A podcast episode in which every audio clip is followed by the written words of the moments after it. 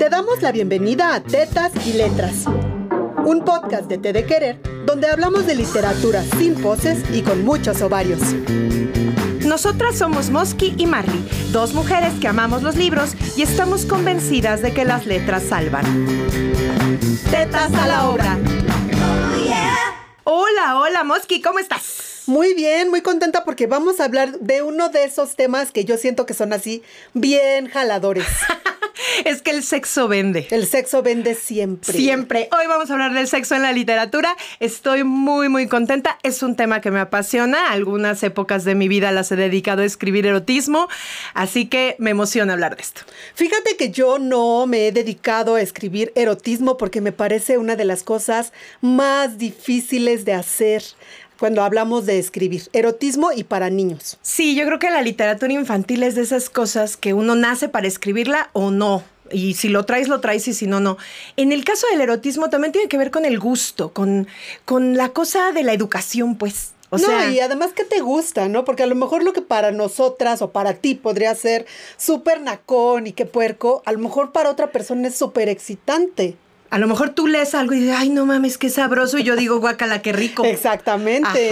Eso, el erotismo tiene muchos recovecos. Vamos a hablar hoy de ellos y también vamos a hablar, esta es la pregunta. O sea, ¿cuál es la diferencia entre erotismo, pornografía, qué es sexy y qué es puerco? Yo creo que entre erotismo y pornografía la diferencia es la cantidad de cosas que te van narrando. Como que el erotismo es como el soft porn.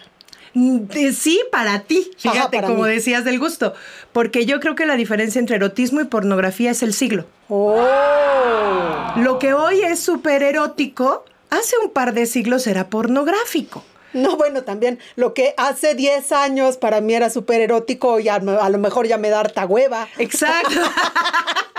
bueno, es que ya estamos grandes. O ya la rodilla no me da.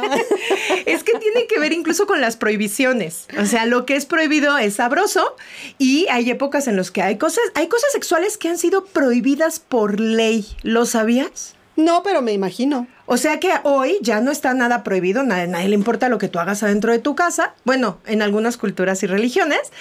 Y también eso tiene que ver con el erotismo, porque lo porno también tiene que ver con lo prohibido. Ahora, hay este mito de que el erotismo dice algo, tiene sustancia, carnita, y lo porno es solo el güey que llega con la pizza, cogiendo un chingo y la pizza quién sabe dónde quedó. Y para los dos hay público. No sé, yo jamás he leído un libro que trate de un güey que llega con una pizza y cogen. No has leído lo suficiente, María Elena. Pero sí veía el soft porn de, de Cinema eh, Golden Choice. por supuesto. o sea, si no, no, te falta un chingo de barrio si no veías eso. Bueno, entonces para definir a la literatura erótica tendríamos que definirla según la época. ¿no? Porque ahora parecemos muy destrampados, pero destrampados, destrampados, los griegos. Sí, claro, y tendríamos que empezar por ahí. Bueno, en la vida siempre habría que empezar por los griegos, sin importar de qué hablemos. Yo creo que justamente ellos son los que nos enseñan este asunto del sexo ya representado en un texto. Bueno, Zeus es el ser más cogelón del universo. Pero luego hasta sin coger embaraza, güey. Es que así de chingones. Es bien poderoso, güey. sí. O sea, yo, yo leía y decía, pero ni la tocó, güey. Bueno, pero es que por eso es un dios. Tiene esa capacidad de solo verte y ya preñarte. Sí, de un semidios casi siempre, ¿no? Exactamente, así es. Bueno, pero yo estuve eh, sí estudiando un poquito. Yo no sabía, pues no, no voy a decirte, uy, siempre lo supe, no. O sea, hasta ayer no lo sabía. Bueno, pues la primera obra registrada como tal, como eh, erótica, la escribió Aristófanes, se llama Lisístrata y Lisístrata es una mujer que quiere que su marido deje de estar peleando, es la guerra del Peloponeso, y ella quiere que ya se regrese a su casa y deje de andar haciendo desmadres, se junta con otras mujeres y deciden que se van a poner sus ropas más sexys, se van a emperifollar y le van a decir al marido, ¿ves todo esto? Pues hasta que no dejes de pelear no te lo vas a comer. y logran detener la guerra. No mames. Sí, y entonces ahora voy a tener que ir a leer la obra porque suena muy interesante. de ahí ha de venir lo de mueven más un par de tetas que mil carretas, Probablemente, probablemente en griego nació esa frase. Claro, se diría algo como Estefanopoulos, pero seguro significaba eso, güey. Exacto. Está interesantísimo. Eh, o sea, eh, y sí se los. No. No sé, porque Ah. nada más medio leí, te digo que la verdad hasta hace unas horas no tenía esta información. Entonces regresamos a que lo erótico es lo sugestivo. Así es. Aunque no digas, ya está cachonda la cosa. Ahora, a mí este concepto de que lo erótico es erótico porque sugiere y lo pornográfico porque muestra, también me choca un chingo. Fíjate, te traigo un dato curioso A de ver. la misma obra. Los estudios comenta, los estudiosos comentan que en el original nunca pronuncia el verbo copular. Lo sustituye por analogías como vendimiar, escardar, cavar, romper los terrones. Esta la vas a, Ay, sí. Esta la vas a Ya me- amar. la de los terrones ya la me- Esta la vas a amar. Recoger el higo. Ay, no mames, güey. Es hermoso. No mames. Hasta inventó una larga palabra impronunciable aún en griego que se traduce como clavar tres veces el venablo. Y nosotras bien emocionadas porque en extrañas de Arriaga decían ayuntar. No, no, o sea, No esta es otra cosa. O sea, imagínate que tu marido te manda un mensajito diciéndote, mi amor, voy para allá, vamos a recoger el higo. No, o sea, sí, a huevo, no, sí, de, de ahí ya, ya hice charco. es que, o sea, sí, lo del higo sí está divino. precioso, muy sí está divino. sí. Vean cómo hay que leer a los griegos. Tenemos este concepto de que los griegos son de hueva. Primero, los casi toda la literatura griega son guerras. Entonces son como historias de aventuras de héroes y villanos y así, y madrizas, o sea, son divertidas. Y la otra parte es sexo. Exacto. Está chingón. La verdad está chingón. Probablemente la guerra y la paz, en la paz era coger. Lo voy a tener que releer. No sé, habrá que. Sí, Tolstoy nunca se equivocaba. Claro. Y le gustaba hablar de sexo. Ya hemos hablado de Ana Karenina y era cachondísima. Sí. Sí. El libro no lo consideraría yo erótico, pero ella sí era cachubis, ¿no? Sí, el personaje sí. Sí, cómo no. O sea, yo sí le daba a Ana Karenina. Pues como no, Ah, que bueno. no. Pero ve, entonces lo, lo erótico tiene que ver con este concepto de, de lo prohibido también, ¿no? De- decías, bueno, les restringes el sexo y entonces ellos, el mero deseo los hace tomar una decisión. El deseo mueve al mundo, ¿no? El deseo sexual lo mueve más rápido. Es un rollo muy interesante saber lo que el sexo puede lograr con las sociedades y cuando se han prohibido cosas se han vuelto más deseables. Entonces, para eso también tiene que ver con la, eh, con la literatura erótica, porque si hoy estuviera prohibido, eh, no sé, eh, tener sexo oral, probablemente eso sería la cuna del erotismo, ¿no? Jugar con lo prohibido. Entonces, el erotismo tiene que ver con la época, no con la cantidad de órganos sexuales que se muestran, ni con las palabras que se usan. Tiene que ver con el momento histórico. Lo que hoy es erótico para mí, antes no lo era y por generaciones ha cambiado. ¿Tú leíste alguna novela romántica? Sí, creo que era mi erotismo cuando yo tenía 15, 16 años. Hoy seguramente me parecería bastante, "Ñe", no lo sé. Pero es que ahí hay una diferencia. Mira, te la traje. La diferencia entre novela romántica, erótica y pornográfica. En la romántica los protagonistas quieren coger. ¿No? Que eso es lo que leíamos cuando éramos jóvenes. Estos muchachos que se veían con deseo, ¿no? En la erótica cogen. Y en la porno cogen sin asco. No. Fíjate, o sea, yo cuando leía de Chavilla, los personajes solamente se rozaban las manos y ya se ponían bien cachondos, ¿no? Y va subiendo el tono de la literatura, va subiendo la cantidad de órganos sexuales que se muestran y, y ahí, ahí les va. Hay que tener mucho cuidado si escriben erotismo. Chicas, chicos, si ustedes quieren escribir erotismo, el riesgo está en caer en la trampa de que tu texto se vuelva una clase de anatomía genital. O sea, luego lees, lees erotismo y, ya ni te acuerdas de qué era el perineo, güey. O sea, no mames. Te dan tantos nombres. O sea, la vagina tiene como, como los infiernos de Dante. Y te dan los nombres y sí te saca de pedo. O sea, la, la literatura erótica no tendría que decir pene, vagina y coito 50 veces por párrafo. No, porque llega un momento que te aburres. Y aparte, el- tus textos se llenan de, de lugares comunes que, de los que ya hemos hablado, como las embestidas viriles. ¿no? ¿Cómo es una embestida viril? Pues así bien fuerte. No sé, a mí me suena a fútbol, güey. O sea, a mí me dicen, te voy a dar una embestida viril y creo que me van a meter un gol. Ah, caramba, tampoco suena mal. Bueno, o los senos turgentes. Los senos turgentes creo que se refieren como a que están bien paraditos porque son juveniles. Ok. Como, como toronjas. O sea, pero entonces si es una mujer de 60 años, ¿ya no vale el seno turgente? Yo no, no, ¿No? no sé. ¿Ustedes es qué que- opinan? O sea, esto da para otro podcast. Sí, o, el- o sea, es que el seno turgente creo que sí tiene que ver con la juventud. A ver, que los que nos escuchan nos opinen, ok. ¿no? Ahora, la gota de sudor que corre por la espalda, ¿no? O sea, yo creo que es el lugar común que más he leído en el erotismo pinche, en el erotismo chafón, en el erotismo mediocrón, ¿no? Y corría una gota de sudor por mi espalda mientras le daba una embestida viril y to- tocaba sus senos turgentes. ¿Tú leerías eso, güey? No, la verdad es que yo no soy mucho de literatura erótica, no. Mira, ni la leo tanto, creo que la leí más de morra que hoy día, ni definitivamente no la escribo, porque además de verdad me parece que es muy difícil. O sea, ¿cómo hablas de algo que por lo general, o sea, pasa esto, pienso, con la literatura yo escribo a partir de lo que conozco.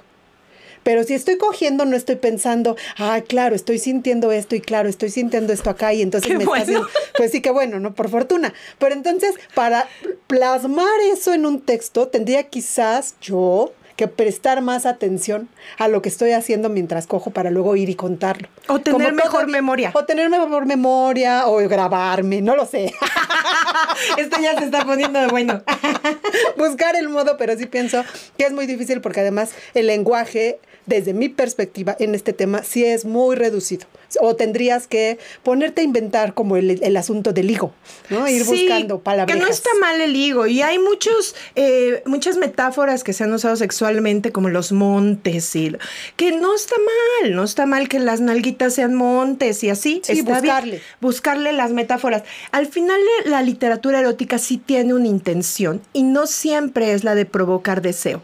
Uno quisiera pensar que la literatura erótica se inventó para excitar al lector. Y en realidad la literatura erótica nace como un acto de rebeldía, para provocar la incomodidad del lector. Y ahí está el, el Marqués de Sade, que justamente yo creo que dicen que es erotismo, pero a mí no me lo parece. A mí me parece que raya más en lo escatológico y hay mucha gente que lo considera incluso moralista que es un hombre que se dedicaba a exponer las cosas que hacía la alta sociedad y los religiosos, con su servidumbre, con la gente que estaba debajo de ellos y con la que podía, de la que podían aprovecharse. Entonces se supone que el Marqués de Sade eso es lo que hace y sin embargo yo lo leo y de verdad lo que más me produce son arcadas de estar leyendo esas cosas. No recuerdo una sola vez yo haberme puesto cachonda leyendo a Sade. Hay unos de Sade que sí son muy escatológicos. A mí particularmente Justin sí me gusta.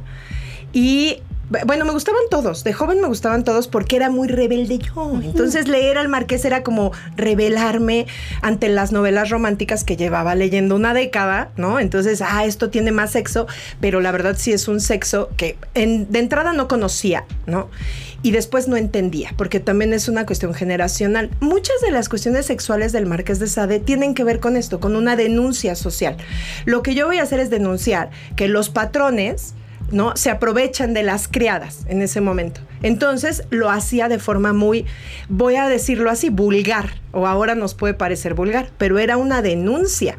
Entonces, en este caso, en el de Justine, como te muestra dos mujeres tan diferentes, una que sí es sexual, pero es muy recatada, y la otra que es una loca, ¿no? Que se desata sexualmente, para mí, de joven, cuando lo leí, sí fue una revelación. Fue, no mames que una mujer puede disfrutar de su sexualidad así. Creo que esa es la revelación que a mí me dio el Marqués de Sade.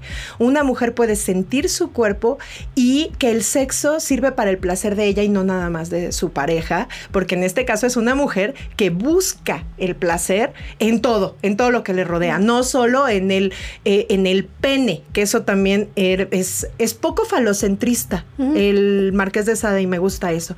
Entonces, este, esta revelación que yo tuve joven, porque yo lo leí en la universidad, era un chavilla, ¿no?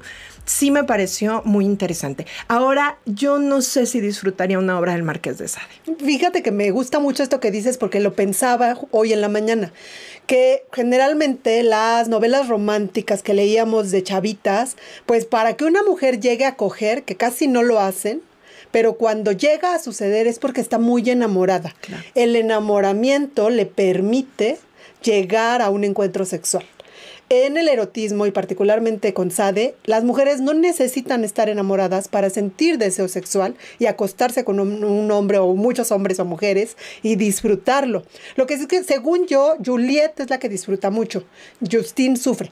Ella sufre y Ajá. Juliet es muy Juliet liberal. es la que es muy liberal Ajá. y muy loca. Y Así son es. dos hermanas y Justine sufre un chingo, coge igual, pero sufre un chingo. Y Juliet sí lo disfruta mucho. Y eso sí recuerdo, que el personaje de Juliet yo lo amaba porque hacía lo mismo que la hermana, pero sin estar en el azote. Es que la hermana todo el libro siente culpa.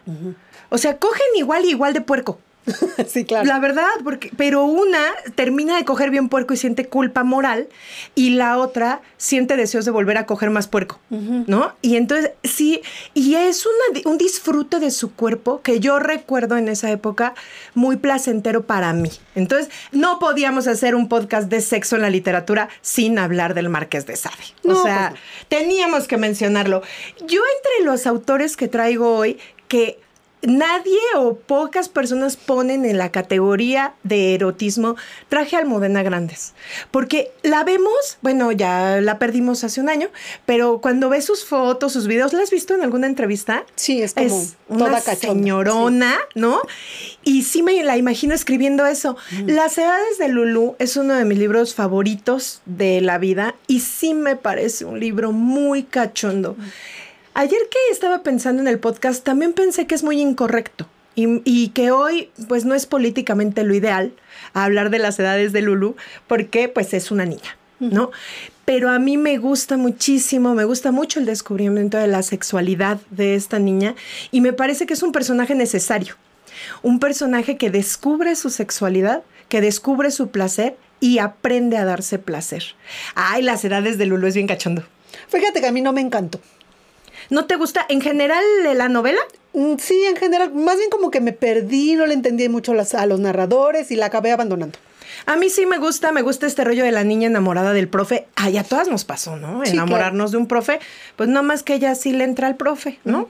A mí sí me gusta, me gusta. Y termina siendo orgías, tríos y cosas, ay, bien subidas de tono. Hasta allá ya no llegué. Ah, es que a lo mejor te faltó, faltó llegar a la orgía, faltó. a la orgía. ¿Qué nos traes? Pues mira, te traigo a esta pareja que muchos dicen que ella escribía para él, Henry Miller y Anaïs Nin. Hay quienes dicen que ella escribía las cosas más cachondas que él publicó. Yo hoy en la mañana me levanté muy temprano a leerlos a los dos. Y estoy en desacuerdo con esa teoría. Si tú los lees y no tienen nada que ver uno con el otro, Henry, si es muy puercón, si te dice las cosas así como así, le llama pito al pito, Ajá. ¿no? Y Anaís no, ella es muy delicada y todo, te lo pinta con sedas y melocotones. Y lo metaforea todo. Todo, ¿no? precioso, sí. es precioso. Y con los dos me puse cachonda, es importante decirlo. O sea que funcionó. Sí, los dos funcionan, pero son corrientes completamente diferentes. Yo no creo que ella le haya escrito los textos, creo que sí un hombre tiene que escribir eso de la forma en que él lo hacía. Y los dos me parecen maravillosos, que creo que el ejercicio de eso se trataba, de ver, a ver, de veras los dos lo logran, siendo tan diferentes, sí, los dos lo logran muy bien, los amo ambos. Lo que sí no sabía es que ella fue la que lo jaló a él. O sea, él nadie lo quería porque lo que escribía según la sociedad francesa era una porquería. Y ella se conocen, se enamoran, se vuelven locos y le presenta al editor, que es quien le ayuda a publicar eh, Trópico de Cáncer que aparte a mí es, es mi obra favorita uh -huh. de Henry. Y hay un película no, no de la, de la relación entre uh -huh. Henry y Anais Nin que se llama Henry y June. Sí. Ay, qué película más maravillosa. Me encanta. Y con una actriz que nunca sé cómo se llama. Reese Witherspoon. No. ¿No es ella? No, es otra película. Es una, la francesa de Pulp Fiction. Ah, no. No idea. Es otra película. Ajá. Bueno, hay que verla. Es muy buena, muy buena, muy buena. A mí Trópico de Cáncer es de los primeros libros muy eróticos que leí. Me gusta mucho cómo escribe Miller. Luego mi parte feminista lo dio mucho tiempo y lo dejé de leer. ahora digo, bueno, es que sí escribía bien chido. Pues es que yo creo que ya ese es otro tema en donde también tendríamos que incursionar en algún momento. ¿Hasta dónde separas la obra de su autor o lo que escribe el autor con lo que tú opinas? Porque pasa con Bukowski. O sea, yo he leído muchas cuentas de feministas que dicen, si le gusta Bukowski, huye de ahí. Red flag. Ajá, y pues a mí me gusta Bukowski, yo soy una buena persona. A mí también me gusta Bukowski. sí. Ahorita hablaremos de Bukowski, pero bueno, tiene que ver eso. O sea, Henry Miller, eh, yo admiro su obra, quizá no lo admiro a él como persona, pero me gusta. Y sí, los trópicos, los dos trópicos me gustan muchísimo. Leer a Miller es una delicia y sí te da esta sensación de leerlo y ponerte cachonda, por supuesto. Y Anaïs Nin, bueno, ella se desató porque sí tiene numerosos libros eróticos. Eh, y ahí es donde dices, mira cómo puedes decir cosas preciosas sin senos turgentes ni en vestidas viriles, con unas metáforas. A Anaïs ni le gustaban los aromas, las flores, las texturas, y de eso está lleno su literatura, no solo la poesía, porque la gente cree que solo la poesía es erótica, no, la narrativa, los diarios de Anaïs. Bueno, de hecho, en uno de sus diarios, ella cuenta que a Henry le llegó un cliente para pagarle por escribir cosas eróticas. Entonces él pues no estaba muy de acuerdo porque ya sabes, era un alma libre, pero pues necesitaban comer. Empieza a escribir para este señor y le dice a ella, oye, ¿por qué no te avientas tú también a escribir? Y pues sacamos más lana. Claro. Ella comienza a escribir y le manda las cosas a este personaje que además ella nunca conoce, recibe una llamada por tele, de teléfono donde él le dice, eh, sabes que pues sí está padre lo que escribes, pero pues quítale todas esas cositas, tú nomás métele sexo y ella se frustra mucho porque piensa, hay maneras hermosas de decirlo en vez de una clase de anatomía, pero está bien, yo voy a hacer lo que tú digas. Yo creo, esto ya es de mi invención, que a partir de ahí es que ella se pone a escribir de esa manera, porque tiene una tarea que es escribir erotismo, que más bien es pornografía, lo que le está pidiendo esta persona, pero supongo que en ese momento nace en ella esta necesidad de decir las cosas como ella quiere y no como este hombre se lo pide. Sí, es muy interesante también. La vida de Anaís Nin es de esas que hay que estudiar. Un día nos aventamos un podcast solo de Anaís Nin. ¿Qué te parece? Va. Bueno, traigo varios, pero no me voy a ir hoy sin hablar de este libro. Eh, me parece importantísimo hablar de él y, quitarnos los prejuicios. Eh, personas que nos están escuchando, quítense los prejuicios de, ay, esto está bien, esto está mal, así. Vamos a hablar de las sombras de Grey a huevo. O sea, ¿cómo no vamos a hablar de las sombras de Grey? Las sombras de Grey hizo que retomáramos el tema puso el tema de la literatura erótica sobre la mesa y hay que hablar de este personaje, hay que hablar de que aparte está inspirado en Dorian Gray, el personaje, no le salió. O sea, honesta, la verdad, porque Dorian Gray es súper cachondo, no mames. O sea, yo recuerdo de joven leí Dorian Gray y él, a él le gustan los hombres y se coge a los hombres. Y a mí me ponía cachonda eso yo en ese momento creí que era una depravada, ahora sé que soy humana. O sea, güey, aquí no le pone cachondo Oscar Wilde. O sea, qué forma. Aparte, Dorian Gray es guapo, sexy, perfecto, todo. Yo creo que Dorian Gray es todo lo que Oscar Wilde quería ser. O sea, está lo que él es más lo que hubiera deseado ser como muy aspiracional el personaje. Es. un personaje precioso. Y bueno, esta novela toma al, al prototipo de Dorian Gray para crear a Christian Gray, que sí tiene su onda. No me mires feo. No, es que ni siquiera puedo opinar porque no las, ni he visto las películas, ni he leído las novelas, pero sí me parece muy interesante que las señoras comenzaron a leerla y yo creo que es una comunidad muy grande de mujeres que son felices leyendo estos libros y probablemente descubrieron en ellas cosas que nunca habían tocado porque estaban ahí guardaditas hasta que un libro les despertó estas, estas sensaciones y yo creo que eso está bien chingón. Y creo que el fenómeno de las sombras de Grey es como el de Harry Potter. Creo nuevos lectores y es maravilloso que nazcan nuevos lectores en el mundo. Hay nuevas lectoras, sobre todo mujeres, de las sombras de... Ah, yo creo que los hombres también nada más que no lo aceptan. Puede ser. Yo creo que se lo guardan. Ay, las sombras de Grey la forran con la portada de la Biblia, güey. Pero están leyendo las obras de Grey. Una de las cosas que me parece interesante es que es el mismo fenómeno de J.K. Rowling. Es una mujer que publica una trilogía sin su nombre. Lo publica con sus iniciales, igual que J.K. Rowling. Se llama Erika Leonard Mitchell. Que oh. ahora para hablarle por su nombre, porque eso de. Le, le decimos E.L. James. Yo pensaba que era un hombre. No, es una juro. mujer. Se llama Erika Leonard Mitchell. Ok. ¿Cómo ves? Bueno, ella escribe la trilogía de las sombras de Grey, la saca a la venta y se vuelve un fenómeno de ventas inmediatamente. O sea, al día siguiente ya era el libro más vendido, ya estaba agotado en la mayoría de las librerías y esto es de lo que hay que hablar. Un libro puede causar un fenómeno mundial cambiar socialmente al, al- al que lo lee, porque esto tiene que ver con cómo te relacionas con los demás. En aquella época yo recuerdo que en las reuniones se hablaba de eso. ¿Ya leíste Las sombras de Grey?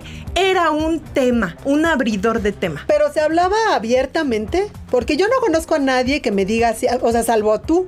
No conozco a ninguna otra persona que así, con todo ese orgullo, me diga, yo lo leí y amo las sombras de Grey. Yo no las amo, no mames. No, no, pero, lo- pero sí dices en voz alta que lo has leído. Lo, lo leí los tres Ah, sí. y la versión contada en primera persona por Christian Grey, que, porque le dio la autora la oportunidad de contar su propia versión, también la leí. ¿Y qué tal? No me, pa- me parece que no están tan bien escritos. Eso es lo que me choca un poquito. Y que me los vendieron como literatura sado y no está muy sado. O sea, Tú has hecho cosas peores. pero no lo voy a decir aquí. No, no, perdón, perdón. Pero, o sea, la amarra un poquito, güey. Pero no está muy sado. Ah. Lo que sí, y la historia sigue siendo la de la Cenicienta. O Ah. sea, Anastasia, pobrecita, y Cristian, bien rico, y está, rico de todo, ¿no? y también tenía dinero. y la conquista y se enamoran y la lleva en un avión particular a, a- a cenar a París. Ah, no me encanta la historia, pero me parece que el fenómeno social es muy rescatable. Vi la película, eh, sale mi Dakota Johnson de mi corazón, que la amo un chingo. Eh, Bueno, aplausos, porque ya sabes cómo se apellida. Es el tercer podcast en el que la menciona y ya me la aprendí. ¡Eh, eh, eh! La amo. Ya me tenía que aprender su nombre porque la amo. En las sombras de Grey sale desnuda el 90% de la película, véanla. Está bien, ya me tuviste. Terminando esto, me lanzo a verlos. Hay que hablar de las sombras de Grey. Muy bien. Oye, pues yo te voy a hablar de algo que yo sé que tú no eres tan, tan, tan, tan fan de Mishima. Bueno, pero yo te traje a las sombras de Grey, cierto, güey. Sí, sí, este, diametralmente opuesto el tema. Eh, a mí Mishima me encanta porque me parece que era un tipo súper torturado, que sufría un chingo, que jamás aceptó su homosexualidad porque era pues algo terrible para él, ¿no? O sea, yo creo que ni siquiera se aceptó él mismo como un homosexual. Hoy, yo, creo- yo creo que él nació en la época incorrecta, hoy podría haber sido un ser feliz, pero desgraciadamente nació en este mundo donde él sentía que todo el tiempo estaba haciendo algo incorrecto, pensando algo incorrecto, y toda su literatura habla de eso de una u otra manera. Todos sus libros hablan de este deseo velado por los hombres y es muy cachondo todo el tiempo porque no te dice las cosas. Creo que de eso se trata el erotismo, específicamente de los japoneses. Yo creo que no solamente de Mishima. Los japoneses no te dicen, no te ponen la carne ahí en el asador, te ponen rebanaditas. Y ya tú vas viendo cuál se te antoja y cuál no. Mi libro favorito de este hombre es El color prohibido, que es precisamente un chavito que es guapísimo y todas las mujeres le tiran la onda, pero a él le gusta un niño, bueno, un hombre, al que no le puede decir porque va su honor de por medio. Y toda la novela te habla de cosas que él desea hacer pero no hace. Y acaba teniendo sexo con muchas mujeres. No les contaré la historia, vayan, léanla. Pero todo el tiempo sufre. Porque las mujeres lo disfrutan a él, pero él no quiere estar con ellas, solo no le queda de otra. Toda la literatura de Mishima es así, súper azotada, súper dolorosa, pero muy cachonda y muy en esta sensación de lo que no te estoy diciendo, ahí está lo más sabroso. Sí, que es como el terror. El erotismo juega con lo mismo que el terror, que son las sombras. Lo que nos da miedo no es el monstruo, sino la sombra del monstruo, lo que puede llegar a ser un monstruo. Y creo que los japoneses en general juegan muy bien con eso. A mí me gusta mucho Mishima, no todos los libros de Mishima. Ahí es donde yo tengo mis recovecos, ¿no? Porque luego uno dice, no, es que yo amo toda la literatura de este autor. Con Mishima no. No todos. Hay unos que no entiendo nada, güey. Y me No, hacen que son sentir muy muy, lentos. tonta. Hay unos que son muy lentos. Ajá, no pasa nada, ya llevo 200 páginas y no ha pasado nada y me cansa un poco, porque también hablemoslo, somos de una generación en la que pasan los tweets y pasan los TikToks y pasa todo en chinga. Entonces, la literatura japonesa que es tan contemplativa, que sucede despacito, a veces no me atrapa. El color prohibido es una de mis novelas favoritas. O sea, me parece un libro precioso, me parece que la sugerencia que hace de la sexualidad es muy interesante y, y sí me parece que el tono en el que toca Mishima la, la homosexualidad es una... Es, un, es delicado, ¿no? Es sutil, es... Me gusta muchísimo. Fíjate que hay otro libro de él que se llama La Escuela de la Carne, que yo pensé que iba a ser muy sexoso, porque el nombre lo dice. Sí, como que te van a enseñar a coger, ¿no? Exactamente. Ajá. O sea, la verdad por eso lo compré. Dije, ah, no, ya, ya me hace falta como La universidad de la vida. Actualizarme. Exacto. Ac- Actualizarme y por eso lo compré. Es que en todo hay cambios. Exacto. Ajá. ¿no? Quién sabe qué. Los muchachos de ahora, quién sabe qué. El hagan. ISO 2000 hay que Exacto, sacar, ¿no? Exactamente. Lo compré pensando en eso. No tiene nada que ver. O ¿No? sea, no, o sea, me ofendió desde la página 1 porque di- empieza diciendo que son cuatro señoras ya maduras que están al borde de la muerte y todas tienen 40 años. No mames. ya me emputé y no lo he leído. Así empieza la historia y bueno, es la... Te cuenta la vida de una de ellas que está divorciada y todo lo que sufre por la falta de amor. Pero es esta historia... Bueno, para empezar, Mishima siempre sus mujeres son malas, malas, malas y sus hombres son tontos, tontos, tontos. También los japoneses Ajá, en sí, general, les encanta hacer eso, tirarse al drama bien cabrón. Ey, ajá. Ajá, sí, para ellos todas somos bien malvadas. Y bueno, en esta novela, la protagonista tiene que encontrar la manera de, disfru- de disfrutar la pasión carnal sin involucrarse. La pasión carnal. La pasión carnal. Ve como una coma lo cambia todo. Ay, María Elena. Ay, perdón. Sin involucrarse afectivamente con el ser con el que está eh, mordiendo el higo. No lo muerde, güey. Tú ya cambiaste la metáfora. Ay, lo pero me recoge. entendiste, me entendiste. Sí, pero lo recoge y quizá luego lo muerde, güey. Bueno, la cosa es que el libro no se trata de eso, no tiene tantas escenas cachondas, no aprendí nada. Pinche decepción bien perrona. Sí, maldita sea. Pero- Pero los japoneses así son, también son engañadores. Yo traigo un japonés que a mí me gusta más eróticamente que Mishima. O sea, Tanizaki. Sí, claro. A mí todas las obras de Tanizaki me parecen muy cachondas. Por supuesto, Naomi es la número uno. Y, y, to- y eso es una mujer guapa y malvada. Y Muy cachonda. malvada, sí. Amo a Naomi, güey. Pero estoy leyendo Arenas Movedizas y estoy fascinada. No quiero que se termine nunca. Ok. Es, esta, es una relación muy pasional, pero entre dos mujeres. Y es como el porno, güey. O sea, es igual que el porno. El porno es más bonito entre mujeres. Siempre. Velo. O sea, es más sabroso, más cachondo, más estético. Sí, claro. La literatura erótica también. Tanizaki se avienta esta relación súper tóxica entre dos chavas, una casada y la otra comprometida. Una es una culera. O sea, pero a un nivel de malvada. O sea, creo que le llega a Naomi. Es que yo creo que es nivel Tanizaki. Nivel Tanizaki. Ajá, ah, sí, mujer malvada nivel, Nivel Tanizaki. Tanizaki, sí. Deberíamos de tener un malvadómetro según Tanizaki, güey, está precioso. Bueno, estas mujeres tienen una relación tan apasionada. La mitad del libro no cogen, ni se emocionen, como con la escuela de la carne. Sí. Pero una pinta a la otra. Y mientras ella la pinta así en el lienzo, la otra siente que la toca, güey. No mames. O sea, es una cosa cachondisísima. Y creo que va a tener un final muy trágico. Probablemente. Sí, lo voy a disfrutar Mm, seguramente. no lo he terminado, voy a la mitad. Y Kawabata. También, esta de lo bello y lo triste, dime si no es cachondísima la relación entre ellas dos. Sí, y la verdad es que yo creo que ese señor solo escribió dos buenos libros. Las bellas durmientes que se lo copió a García Márquez. sí. No, al revés, García Márquez se lo copió a él. ¿Qué, Ajá. ¿Vamos a hablar de las putas tristes o ya no? Ah, bueno.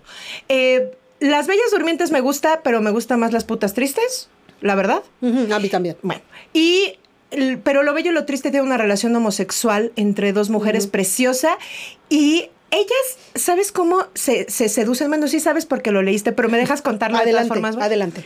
Se seducen poniéndose los moñitos del sí. kimono que tienen un nombre Obi. que... Gracias, Obi. O sea, una se pone el kimono de seda, ¿no? Y la otra, desde atrás, se lo amarra y le hace el moño. Sí, y uno siente así. No mames. La o sea, apretada. no, ¿cómo se te puede hacer agua a la canoa si nada más le están haciendo un moño, güey? Pues así Sí te pasa. pasó. Dime Así- que te pasó. Por supuesto, o sea, yo sentía como el obi me apretaba. Exacto. Me es- subía la chichi. Eh, Exacto, ah, porque aparte sí es para subirle la chichi Ajá. y todo. Oigan, es que los japoneses tienen unos rituales súper cachondos, muy cabrones. O sea, y luego una toma el té y la otra le sirve el té y tú sientes, ay, que me den té. Así, muy, muy rico, muy sabroso el erotismo japonés. Sí, y yo creo que por eso eh, García Márquez amaba a los japoneses. Y en todos sus libros hay muchísimo erotismo y creo que es algo de lo que no se habla. Y ayer pensaba, porque me da por filosofar. Ay, es muy Ya profunda eres. Ajá, sí. Que los 100 años de soledad se podría llamar 100 años de cogedera. y vendería todavía más. Vendería más, sí. Y no estaría siendo un título engañoso. No, pues bueno, para que una estirpe dure 100 años tienen que coger un chingo, güey. Desde ahí piénsalo. Una camiseta que diga. La verdad. García Márquez es súper cachondo. ¿Por qué nadie habla de esto? No lo sé, qué mal. No mames. La gente dice García Márquez es de hueva. Diles que cogen todo el tiempo. Exacto. Es que es muy sabroso. Y sí es muy japonés. Muy japonés. Y si nunca has leído un japonés, no te das cuenta. O sea, yo sí tengo que decir que amo a García Márquez en todas sus expresiones y no tenía idea de cuán japonés era hasta que me acerqué a Kawabata.